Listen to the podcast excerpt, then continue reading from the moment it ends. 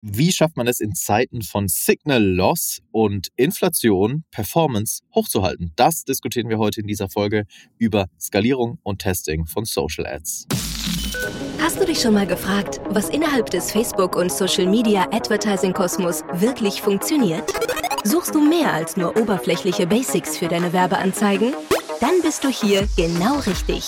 Im Adventure.de Podcast zeigen wir dir erprobte Hands-on-Tipps, die wirklich funktionieren und nachhaltige Strategien, mit denen du deine Kampagnen aufs nächste Level heben kannst. Los geht's! Hallo Sebastian. Hallo Flo. Moin Moin. Na, wie, wie ist die Lage? Du deine, wie skalierst du deine Social Ads in 23? Ja, äh, darüber wollen wir heute mal sprechen, würde ich sagen. Äh, exactly. An diesem Sunny Summer Day Podcast-Content für die Ohren. Ähm, weil ich glaube, dass man, wenn man äh, Scaling und Testing Roadmaps sich anschauen möchte, ähm, ja, dann macht Sinn, dass wir da jetzt mal im Detail über die einzelnen Schritte sprechen. Ähm, wie immer gilt in dem, was wir hier tun, es gibt nicht diesen einen äh, Ablauf, wenn man so will, oder dieses eine absolut für immer geltende Framework, ich hoffe, da haben wir uns auch schon in vielen Folgen immer dazu geäußert, dass selbst unsere Empfehlungen von, keine Ahnung, zwei Jahren eigentlich für die Tonne sind. Ähm, und wir wissen das sehr genau, aber ähm, wir wollen in der heutigen Folge trotzdem trotz allem über eine Art Framework sprechen oder zumindest eine gedankliche äh, Ablaufkette dessen, was man tun kann, um auf äh, Social mit seinen Performance Ads erfolgreich zu sein. Und auch hier gilt, fast alles davon lässt sich auf fast alle Plattformen übertragen. Also ob ihr jetzt bei Instagram, bei Facebook, also demnach bei Meta äh, eure Performance-Ads schaltet oder bei TikTok, fast alles davon lässt sich auf beide Plattformen übertragen und äh, von, der, von der Denkweise her einfach ähm, adaptieren. Ja, ähm, ich würde mal direkt mit dem ersten Schritt beginnen. Ähm, und lass uns doch mal über Schritt 1 sprechen. Also wir haben an der Zahl äh, sechs Schritte, die wir gleich durchsprechen wollen und äh, die ihr alle auch wiederum in den Show Notes findet. Also könnt ihr euch in den Show Notes gerne mal ähm, anschauen. Übrigens, dazu gibt es auch ein kurzer Werbebreak, ein Reel bei uns auf Instagram. Wenn ihr nach Adventure auf Instagram sucht, gibt es dazu auch ein Reel, ähm, bei dem ich versucht habe, all das, was wir jetzt in einer ausführlichen Podcast-Folge besprechen, in 90 Sekunden zu erklären. Hat nicht so gut geklappt, dann mussten wir in der Post-Production die Geschwindigkeit erhöhen und dann hat irgendjemand kommentiert, das klingt wie ein, wie ein äh, Roboter. Ja, ähm, das dazu, aber äh, wenn ihr es euch in 90 Sekunden reinziehen wollt, dann jetzt auf Instagram. Ansonsten hier die Extended-Version davon bei uns auf dem Podcast. Sechs Schritte, ähm, die man als Scaling und Testing Roadmap gerne bezeichnen kann. Schritt Nummer eins, und das ist, glaube ich, der, also das ist der aller, aller, aller wichtigste. Und ähm, ich finde, da muss man sehr, sehr, sehr deutlich und genau hinschauen und muss auch sehr, sehr deutlich mit seiner Einschätzung sein. Schritt Nummer eins ist, dass man eine richtige Definition auf der Ebene vornimmt, was bewerbe ich überhaupt? Was ist das Thema, das Produkt, das Angebot, was ich hier in den Vordergrund stelle? Und was ist das Produkt oder Thema oder Bundle, was den höchsten nicht nur Product Market Fit hat, sondern einen Market Fit für Push-Marketing hat. Es ist einfach nur mal so, ähm, dass nicht jedes Produkt gleich gut im Push-Marketing funktioniert. Mag sein, dass viele Produkte im Pull-Marketing funktionieren und eine breitere Palette, sagen wir es mal so, an Produkten im Pull-Marketing funktionieren. Aber im Push-Marketing, was wir faktisch halt hier auf Social tun, ist es nicht so, dass jedes Produkt, jedes Thema, jedes Angebot am besten äh, funktioniert. Und ich finde so, das Bildhafte dafür ist es, sich vorzustellen, würde mein Thema Aufmerksamkeit oder Interesse an der Supermarktkasse bekommen, ja oder nein. Ähm, wenn das scheitert und wenn nicht die Möglichkeit besteht, dass da in der, an der Stelle irgendwie ähm, Interaktion stattfindet oder, oder äh, Beschäftigung, sagen wir es mal so, der Zielgruppe mit deinem Thema stattfindet, dann hast du schon mal eher ein Problem. Also du musst im Prinzip alles darauf ausrichten, auch davon auszugehen, dass du nur neue Zielgruppen erreichst, weil technisch ist alles andere äh, kaum mehr möglich. Und von dem her muss dein Produkt, dein Offer einfach funktionieren, insbesondere im Push-Marketing für Neukunden. I, I can't stress this enough, um es mal auf Englisch zu sagen, wie wichtig das ist. ähm, ja, true. ich weiß nicht, also du hast es, ich, Beispiel, Ja, ich erzähle jetzt mal so eine Diskussion, die ich häufiger habe. Hast du wahrscheinlich auch. So, wenn wir sagen, ey, okay, äh, lass uns das mal angehen, dann schauen wir uns so ein paar Daten an, schauen mal in Analytics rein, so was funktioniert hier überhaupt, was sind so die Topseller und versuchen dann herauszufinden, was für den Topsellern das ist, was auch im Push-Marketing am besten funktioniert. Und irgendwann kommt immer die Frage mit, äh, das ist meist so eine Frage von Gründern auch und ich kann sie absolut nachvollziehen, aber da kommt die Frage mit, hey, wir haben doch auch noch andere coole Produkte, können wir die nicht auch auf Social bewerben?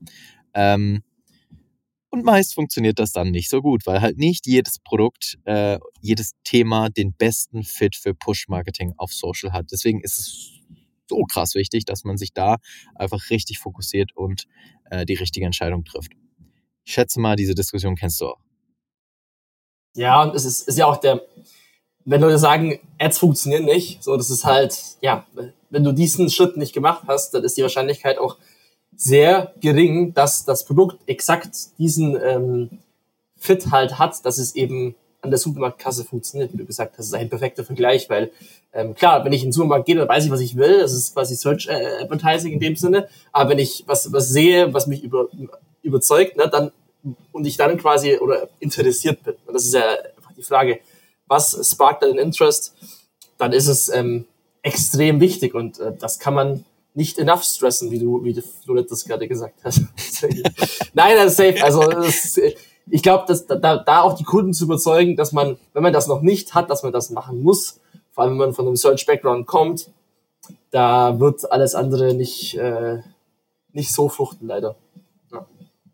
Daran scheitern eigentlich auch fast, fast die meisten schon. Äh, zu, zu, dieses, dieses, ich komme so ein bisschen in so einen Coaching-Speech hier rein, aber dieses Mindset einzunehmen, irgendwie zu sagen, ich muss da die richtige Entscheidung treffen, ähm, das ist so wichtig und vor allem auch einfach zu akzeptieren, dass nicht jedes Thema, nicht jedes Produkt im Push-Marketing gleich gut funktioniert. Das sind einfach nun mal die Fakten. Das ist einfach nun mal so. Und auch selbst wenn du später dieselben Werkzeuge, dieselben Instrumente zur Verfügung hast, dasselbe Targeting meinetwegen oder dieselben Creative baust oder ähnliche Creative baust, es wird nicht funktionieren, wenn du auf dieser Ebene die falsche Entscheidung triffst. Deswegen ist das Schritt Nummer eins, die richtige Entscheidung auf der Ebene. Was ist das Hero-Thema? Was ist meine, wenn man so will, auch Speerspitze, mit der ich in den Markt reingehe, um Neukunden zu akquirieren und dann vielleicht aber auch über CRM andere Produkte zu platzieren. Aber das ist dann nicht mehr die Aufgabe von Paid Social in meinen Augen, sondern das ist dann Aufgabe von CRM oder da muss man halt schauen, wie wir das sinnvoll verknüpft über einen E-Mail-Flow oder was weiß ich. Ähm, aber da einfach die richtige Entscheidung äh, zu äh, treffen ist, ist, ja, ich weiß nicht. Also ich habe es gerade auf Englisch schon gesagt, ich, mir fällt jetzt auf Deutsch auch nichts mehr ein, aber es ist halt einfach verdammt wichtig, weil sonst kann ich mich auf den Kopf stellen und kann die geilsten Kampagnen bauen, die geilsten Creatives bauen. Es wird nicht funktionieren. Also Schritt eins Hero, Produktangebot, Thema definieren. Ultra, ultra, ultra wichtig. Ähm, ja, dann geht's weiter zu Schritt zwei. Möchtest Genau. du Schritt zwei direkt übernehmen? Schritt zwei, wenn ich ähm, diesen extrem wichtigen Schritt eins, ähm, sage ich mal, für mich definiert habe und erledigt habe, ich glaube, das dann, ich glaube, es ist klar geworden, Gut, dass du es nochmal jetzt auch unterstrichen Ich glaub- hast. Ja. Ich glaube, Ja, es ist recht wichtig. Ähm, ja, dann ist natürlich die Frage, was, was sind die Value Propositions ähm, meines Angebots? Da hatten wir auch mal eine super coole Podcast-Folge mit dem Jan von den Nerds gemacht zum Thema Value Proposition Hacking. Mm, Wenn man das, sage ich mal, noch konkreter noch mal äh, nachlesen und nachhören möchte, dass ich quasi auf Basis dessen mir dieses Angebot anschaue, diese Value Propositions quasi definiere und dann auf Basis dessen dann eben die Angles, also quasi wie stelle ich das Ganze, das Ganze dann dar in den Ads und auf welcher Basis quasi die Ads noch geschaltet werden. Also das ist quasi so der, der zweite Step, bevor ich jetzt irgendwie direkt was aufsetze oder Kampagnen-Setup mache, dass ich mir nochmal das Angebot wirklich jetzt auf dem Papier quasi überlege, wie sehen die Value Propositions aus und wie arbeite ich die dann quasi auch in meinen Ads ab. Ähm, gute Quellen für sowas, Amazon Reviews lesen, beispielsweise. Ähm, ein Interview mit ChatGPT zum Beispiel kann man auch machen. Äh, auch solche Dinge funktionieren. Ähm, Kundenbewertungen lesen, ähm, Kundenbefragung durchführen oder Post-Purchase-Surveys durchführen, wenn man die nicht hat. Also eine Befragung quasi nach dem Kauf einfügen, einführen. Ähm, ja, oder auch interessant, einfach mal ein paar Facebook-Kommentare unter den Ads lesen oder Instagram-Kommentare unter den Ads lesen. Das ist auch sowas von Das äh, fliegt so krass unterm Radar, aber Leute, die Menschen kommentieren Ads, die Menschen schreiben was, die Menschen geben euch Daten, die geben euch Insights, die geben mir inneres Preis, muss man sozusagen. Äh, und ihr müsst das nutzen, um dann eben eure, eure Ansprache, eure, eure Value Propositions davon auszuarbeiten. Und am Ende kann man beispielsweise sagen, ich, äh, mein Produkt löst ein Problem oder mein Produkt weckt einen Bedarf. So die zwei groben Kategorien gibt's.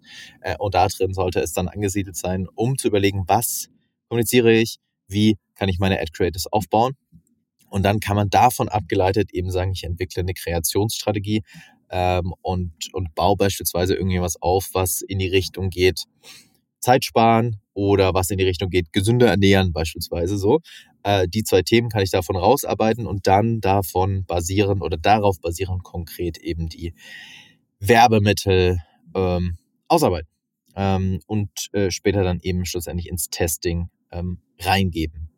Fürs Testing, und das ist jetzt der Punkt, glaube ich, äh, Punkt Nummer drei, der unterscheidet sich vielleicht so ein bisschen bei ähm, Meta und bei TikTok, ähm, weil so ein bisschen äh, ja, unterm Radar fliegt auch das Testing, was man sehr schnell oder zumindest deutlich schneller über Image-Ads vornehmen kann. Das heißt, wenn ich in Schritt zwei definiert habe, gut, die Leute wollen Zeit sparen oder die wollen sich gesünder ernähren oder die wollen mehr, weniger Fleisch essen oder die wollen vegan äh, werden oder die wollen vegetarisch werden. Also das sind so ein paar random Beispiele einfach mal. Wenn ich das definiert habe, geht's ins Testing. Und dann muss ich ja irgendwie validieren, ob diese Hypothesen, die ich gebildet habe, auch funktionieren. Und das Testing jetzt eben bei Meta und bei TikTok, äh, bei Meta und bei Instagram, sorry, bei Facebook und bei Instagram, jetzt habe ich's, ähm, das kann man halt relativ schnell oder viel, viel, viel schneller mit Image-Ads vornehmen. Das heißt, ich baue mir erstmal ein Basisset an Creatives und teste dann die ganzen verschiedenen Overlays, abgeleitet aus Schritt zwei und schau mal, was funktioniert, wo kommen so die besten Reaktionen dabei herum, um halt schnell und effektiv äh, im Testing zu sein und die verschiedenen Konzepte, die ich ausgearbeitet habe, zu validieren. Macht total viel Sinn, im ersten Schritt das erstmal über Image-Ads zu tun, ähm, auch wenn natürlich über ein Video dann die ganze Kommunikation nochmal tiefer vorgenommen werden kann, das Storytelling tiefer sein kann, aber um schneller zu sein und um vor allem die Videoproduktion auf Daten basierend aufzubauen, macht es einfach super viel Sinn, mit Image-Ads zu starten. Jetzt die Frage an dich. Wie würdest du das jetzt auf TikTok transferieren? Weil bei TikTok, ich meine, jo, da wird vielleicht so ein paar statische Werbemittel, was man so hört, werden da schon kommen. Aber ähm, wie würdest du das auf TikTok ähm, transferieren? Also ein schnelles, effektives Testing. Ja, also ich würde es versuchen, äh, mit einem, sag ich mal, möglichst geringen Aufwand diese Videoideen oder diese Ideen und die Angles quasi in Videos zu übersetzen. Das kann dann zum Beispiel ein Greenscreen sein, Voice-Over, irgendwas, was, sag ich mal, ähm, jetzt nicht zu viel Kreativität braucht, aber wo ich halt quasi diese grundsätzlichen Richtungen, Ideen eben ähm, durchtesten kann. Äh, das, das kann dann, ja, wie gesagt, Voice-Over sein, Greenscreen, ähm, irgendwas, was jetzt relativ schnell diese Message rüberbringt in dem Video, in der Hook, am Anfang und damit quasi damit zu starten, bevor ich jetzt super viel Kreation mache mit ganz viel Creator und CreatorInnen, ähm, dass ich da quasi ähm, das schon mal davor habe, diese Learnings und dann auf Basis dessen die Creator beispielsweise briefe. Ja, okay, ja. Macht einfach total viel Sinn, eher so eine Art Lo-Fi-Produktion in Schritt 3 zu machen, um eine Art Validierung der Thesen zu haben und dann eben in Schritt Nummer 4 ähm, tiefer in die Produktion, nennen wir es mal so, einzusteigen und, und ausgefallenere Videokonzepte auszuarbeiten, die man, um zu skalieren, ganz sicher braucht. Ähm, äh, vielleicht reicht in Schritt, also vielleicht findet man den Schritt äh, Nummer drei ja schon irgendwie äh, Creatives, die funktionieren, top, und ja. die skalieren, top. Also wenn es direkt funktioniert, mega. Ähm, dann kann man das natürlich auch einfach weiterlaufen lassen und äh, damit natürlich weiter weiterfahren. Aber irgendwann wird der Punkt kommen, wo du, wenn du weiter skalieren möchtest, dann auf jeden Fall auch noch andere Werbeformate brauchst. Und natürlich ist eins davon Video. Nicht alles ist Video, aber ein wichtiger Teil davon ist Video. Und äh, wenn du halt in Schritt drei dann schon diese Validierung vornehmen konntest der verschiedenen Hypothesen, was ja schlussendlich dann äh, in Schritt drei passiert, ähm, dann kannst du darauf basierend wiederum Videos aufbauen und sagen, naja, jetzt habe ich herausgefunden, schau mal, die Leute interessieren sich nicht so sehr für, ähm, sie wollen vegetarisch werden, aber sie interessieren sich offensichtlich mehr dafür, dass sie weniger Fleisch essen wollen. So, das sind Unterschiede und äh, ähnliche Richtung, aber im Detail dann noch wieder Unterschiede. Ähm, und darauf basierend kannst du dann wiederum ja tieferes Storytelling in Videos vornehmen, wie auch immer. Du kannst intern Videos natürlich produzieren, du kannst mit Creatoren arbeiten, du kannst ein Founder-Video machen, also Gründerin oder Gründer stellt sich vor die Kamera. Das Format ist dann eigentlich nicht egal, aber nicht so relevant, sondern wichtig ist, dass du weißt, um was soll es denn hier gehen, überhaupt im Kern von der Botschaft her. Und dann natürlich auch auf TikTok entsprechend mehr und andere Videos dafür zu produzieren. Hätte ich jetzt mal ja. gesagt, ne? Also ich würde es, kann es genauso unterschreiben. Ähm, ich denke, in dem Schritt drei mit den, ähm, sag ich mal, eher geringeren Aufwänden bei den Videoerstellungen kann man einfach schon so viel mitnehmen, was sich auch super betragen lässt, äh, wie du es gesagt hast, bei den, bei den Hooks und ähm, den ganzen Themen. Und meistens ist es ja auch ein guter Prozess.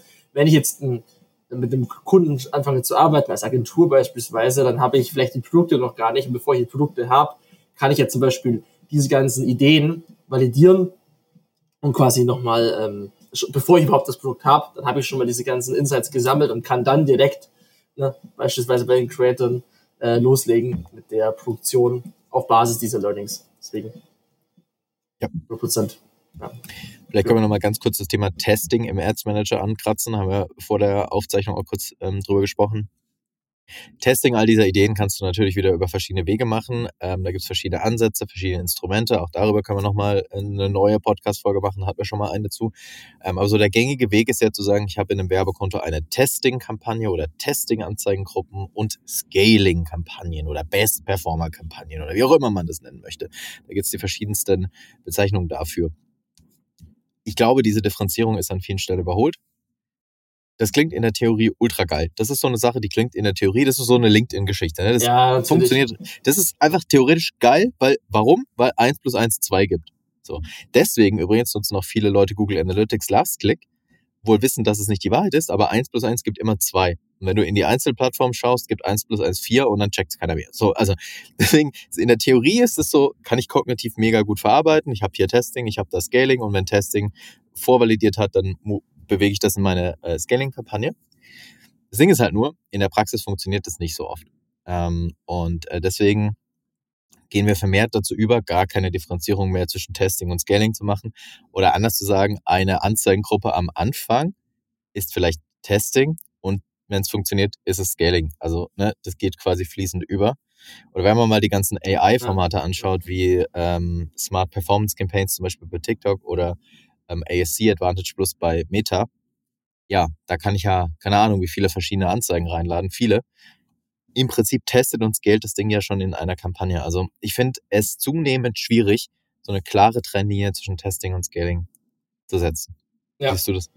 Ja, sehe seh ich genauso. Ähm, ich glaube, generell ist es in dem Sinne überholt. Das merkt man ja alleine schon daran, dass du machst eine Kampagne, machst eine Testing-Kampagne und möchtest dann die scalen, machst dann vielleicht, ziehst die Creatives rüber in eine Scaling-Kampagne, in der Creative Testing-Kampagne kommen neue Creatives rein, Performance kackt dir aber dann ab, weil du die alte, die Creative Testing-Kampagne, die fürs Testing ist, ähm, die du gut performenden Creatives rausnimmst und dann versuchst du das zu replizieren, aber das ist ja genau wieder das, man versucht die Kontrolle über dieses System zu nehmen, was an sich wahrscheinlich schon besser weiß, was es tut, wenn ich den richtigen Input gebe, ne, den richtigen Content halt auch reinlege und halt diese ganzen anderen Schritte, die wir jetzt zuvor erwähnt haben, auch erfüllt wurden.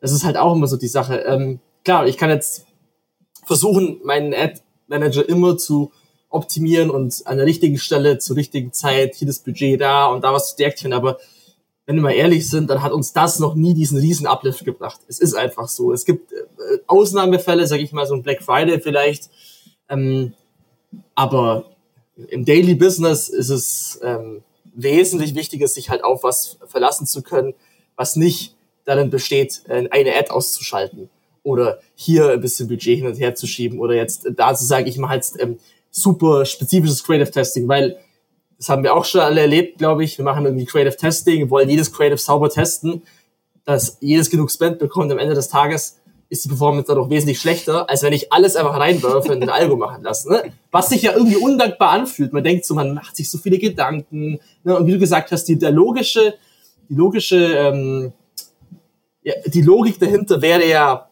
besser so, aber dann gibt dem 1 plus 1 ja. eben 4 und nicht 2 und dann stehst du da und denkst, ja gut, äh, wie erkläre ich das und wie verargumentiere ich jetzt auch das, dass ich zum Beispiel alles in eine Kampagne reinlege, ohne dass ich eben keine klassischen Creative Testing Scaling Kampagnen mehr habe.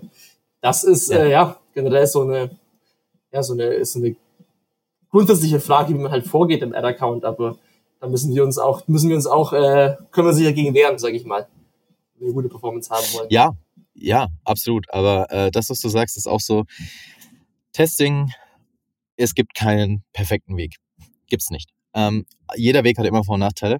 Und äh, der von dir jetzt gesprochene äh, oder von uns besprochene Weg, der hat natürlich den Nachteil, kann man komplett auseinanderpflücken, indem man sagt, naja, aber wissenschaftlich korrekt ist das nicht und statistisch richtig immer auch nicht. True, stimmt auch. Aber Absolut. Prove me wrong. Ich habe noch nie ein Testing-Setup gesehen, was statistisch 100% perfekt war und danach so geile Insights gebracht hat, dass es danach irgendwie den Gesamtprozess maximal verbessert hat. Never happened nope. before. Nope. Ich habe es noch nie nope. gesehen. Nee. Ähm, und ich habe schon viel gesehen, glaube ich, aber ich habe es noch nie gesehen. Und das führt halt einfach dazu, dass man sagt, ey, äh, nee, machen wir nicht mehr. Wir machen das halt so ein bisschen hands-on orientiert, was in der Theorie wieder natürlich nicht so geil klingt. Aber in der Praxis einfach funktioniert so. Und dann ist halt die Frage, was, was möchtest du machen? Ne? Und ähm, von dem her ähm, würde ich auch sagen, es gibt keinen so wirklichen Unterschied zwischen Testing und Scaling. Es macht wenig Sinn, auf die Ads, die keine Delivery bekommen, die Delivery zu erzwingen. Ganz selten hat das Sinn ergeben. Ähm, ja, von dem her muss man da so ein bisschen, das ist halt ein sehr volatiles Ding, was wir hier tun. Ne? Morgen ist gutes Wetter, übermorgen ist schlechtes Wetter. Dann ist irgendwie, sind mehr Leute online, dann sind weniger Leute online und so. Und das sind Faktoren, die kann keiner steuern und von dem her ist es auch muss man sich irgendwie dieser Volatilität halt einfach auch anpassen. Und das bedeutet halt auch im Testing jetzt vielleicht, in meinen Augen zumindest, nicht diese theoretisch besten Konstrukte zu bauen, sondern die, die einfach funktionieren und das beste Ergebnis bringen. So. Ähm, aber ja, äh, wenn äh, hier jemand aus Marketing Science zuhört, dann wird er äh, jetzt natürlich, werden sich ihm die Zehennägel hochrollen, vermutlich, wenn wir das sagen.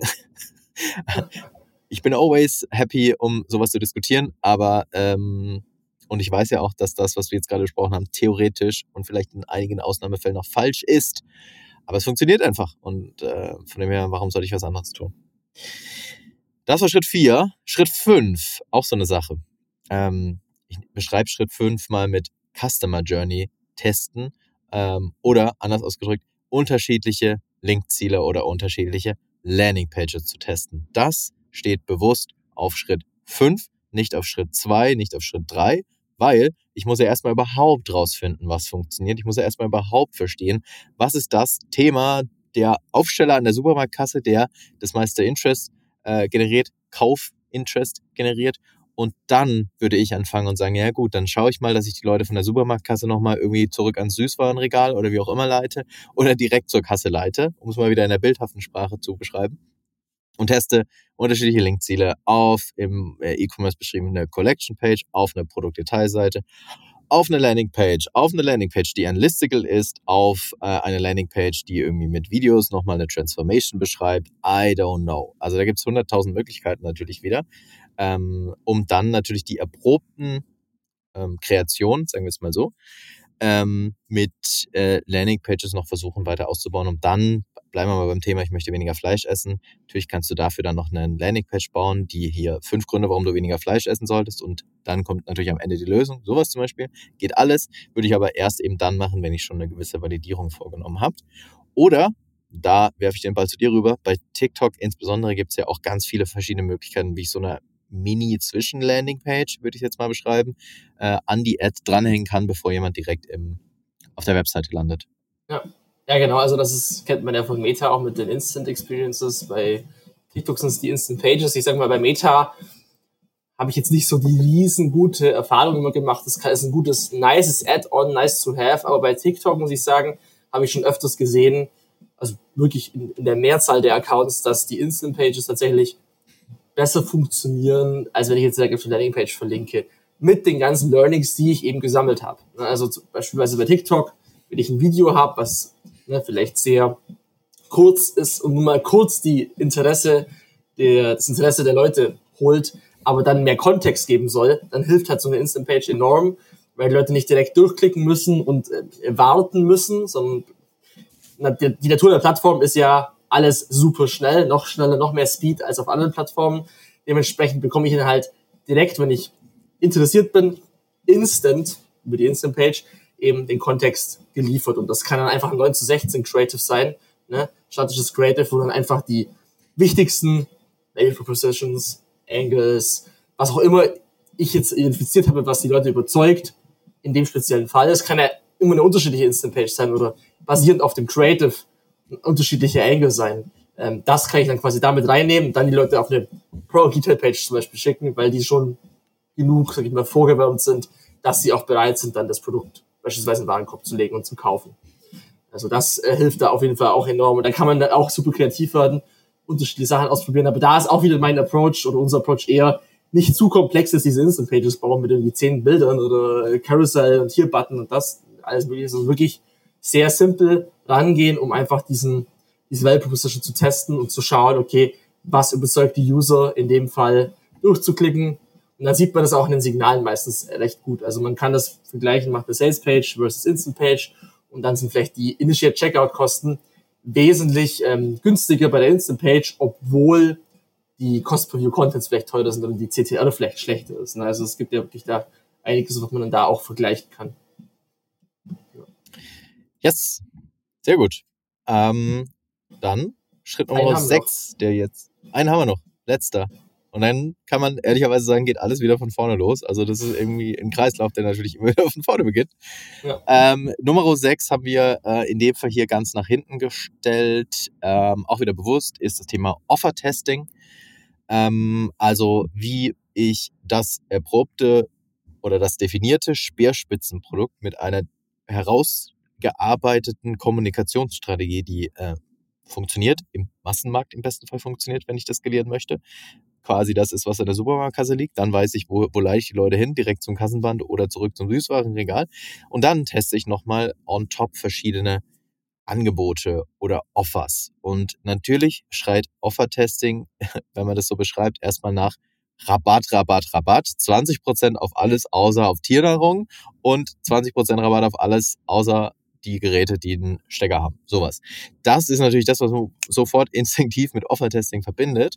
Und ja, natürlich ist das auch was, was funktioniert. Logisch. Ähm, muss man aber schauen, wie man das einsetzt. Muss man strategisch gucken, wie man damit äh, arbeitet es gibt Brands, die haben das im Businessmodell hart verankert. Da ist das quasi always on immer mit dabei. Aber es gibt natürlich auch Brands und Unternehmen, die sagen, nö, äh, möchte ich eher nicht so tun. Dann würde ich es eher punktuell tun. Ähm, ich glaube schon, dass man es tun sollte, dass man es tun muss, aber man kann es natürlich in der Aggressivität dessen, wie man das Offer kommuniziert, auch von bis äh, gestalten.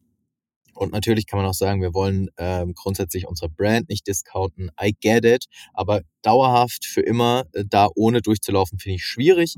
Da gibt es verschiedenste Ansätze. Wenn ich sage, ich mache nie Offers, dann kann man sagen, ich definiere in meinem Jahr drei bis vier Peak Moments und auf diese Peak Moments arbeite ich komplett hin und sage, es gibt ähm, weiß ich nicht, einmal im Jahr ein Summer Sale mit 20% Rabatt. Natürlich gibt es einen Black Friday, äh, dann gibt es einen Q5. I don't know. So könnte man das aufbauen, in verschiedene Peaks ähm, strukturiert. Oder wenn man natürlich sagt, yo, I don't care, ich habe es in meinem Businessmodell, in meinen Margen sowieso immer mit äh, einkalkuliert, dann kann man das natürlich dauerhaft auch irgendwie testen.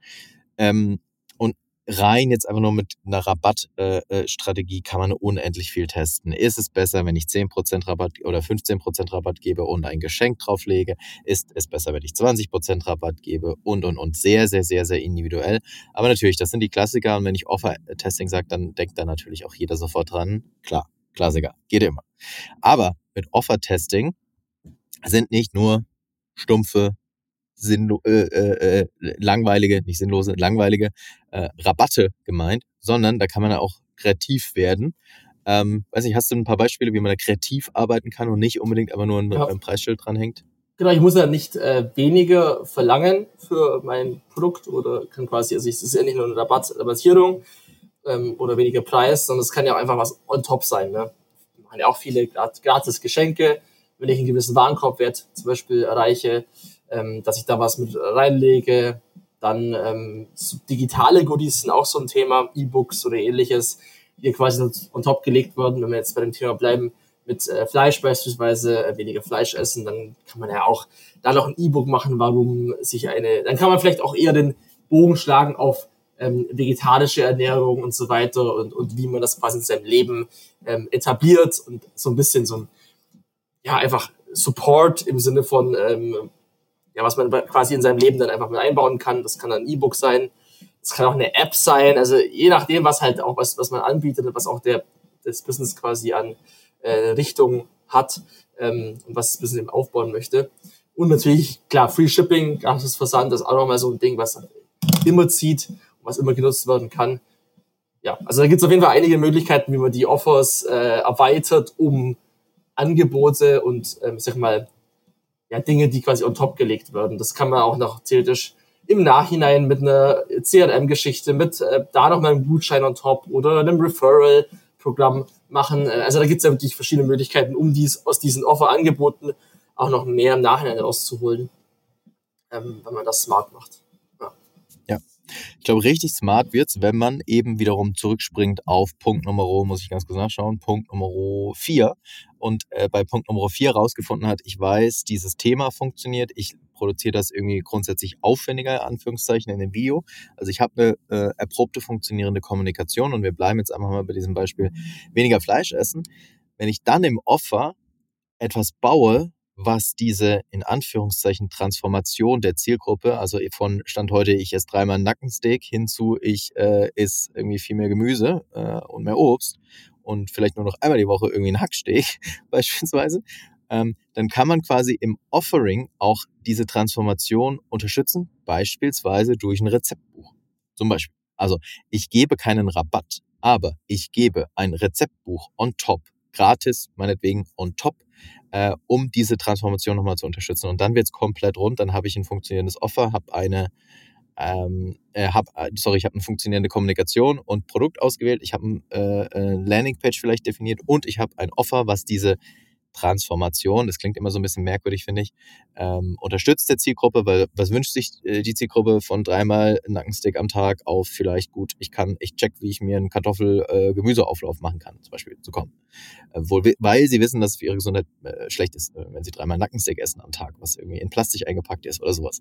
Ähm, so, und das zu nutzen dann auch im Offering und vielleicht dann, wenn man es noch ein bisschen aggressiver machen möchte, Ne, da kann man sowas mal machen mit ein bisschen Limitierung, ein bisschen FOMO in die Suppe reinwerfen, sozusagen, hat auch noch nie geschadet. Äh, vielleicht ein zeitlich limitiertes Offer und und und. Ähm, und dann wird's richtig, richtig stark, vermutlich, ähm, weil man den ganzen Schritt oder die ganze Prozesskette von Step 1 bis zu Step Nummer 6 hoffentlich sinnvoll in der Ablauffolge gemacht hat. Und ich glaube oder ich hoffe, dass das hilft, besonders bei einer Sache, ähm, nämlich wenn wir den, äh, den Computer aufklappen, um mal so zu sagen, dann haben wir, wenn wir den Ads Manager öffnen, tausend Optionen, die wir wählen können und Dinge, die wir tun können. Und es ist nicht so einfach, die richtige äh, Schrittweise äh, zu verfolgen und die richtigen Steps nacheinander zu tun. Und ich glaube, das sind schon äh, ähm, ganz, ganz smarte Vorgehensweisen. Ich hoffe, das sind ganz smarte Vorgehensweisen, die wir heute besprochen haben, die einem dann helfen, am Account zu arbeiten, weniger im Account zu arbeiten, aber halt die richtige Strategie im Gesamten aufzubauen. Aber ich weiß, ähm, na, kann sich alles wieder ändern, kann man alle Dinge wieder immer wieder auf den Prüfstand stellen und immer wieder von neu, neuem testen. Das ist ja auch das Schöne. Ähm, von dem her freuen wir uns natürlich auch auf Meinungen, Ideen, Gedanken, andere Ansätze zu äh, diesem äh, äh, heute besprochenen Thema, wie man profitabel Social Ads skaliert. Beispielsweise in den Show Notes, da gibt es nämlich eine Kommentarfunktion oder auf den Social-Plattformen. Ähm, folgt uns auf Instagram für mehr. Ähm, und äh, ja, ich würde sagen, Sebastian, dann haben wir es für heute, oder? Yes. Ich würde sagen, alle machen das jetzt so. Ähm, Hausaufgabe, alles, alles, alles umsetzen. Äh, und dann wird es wahrscheinlich äh, eher was mit Push-Marketing. Ja, und nochmal der Werbebreak zum Schluss, weil ich hatte ihn am Anfang schon. Das alles in 90 Sekunden, keine Ahnung, wie das funktioniert hat, das in 90 Sekunden reinzupressen, aber das alles in 90 Sekunden auf dem äh, Instagram-Profil von Adventure ähm, und äh, Real Talk, das Video wurde mit 1,2 Geschwindigkeit hochgedreht und es wurde viel rausgeschnitten, dass es irgendwie funktioniert hat. Schaut es euch gerne an. Ähm, ich freue mich über eure äh, Interaktion auch dort und äh, in diesem Sinne ähm, hoffentlich schönen Sommertag und wir hören uns in der nächsten Folge. Bis dann. Vielen Dank fürs Zuhören. Wenn dir diese Folge gefallen hat, dann hinterlasse uns eine Bewertung bei iTunes. Mehr Tipps rund um Werbeanzeigen auf Facebook, Instagram und Co. findest du auf adventure.de. Bis zur nächsten Folge.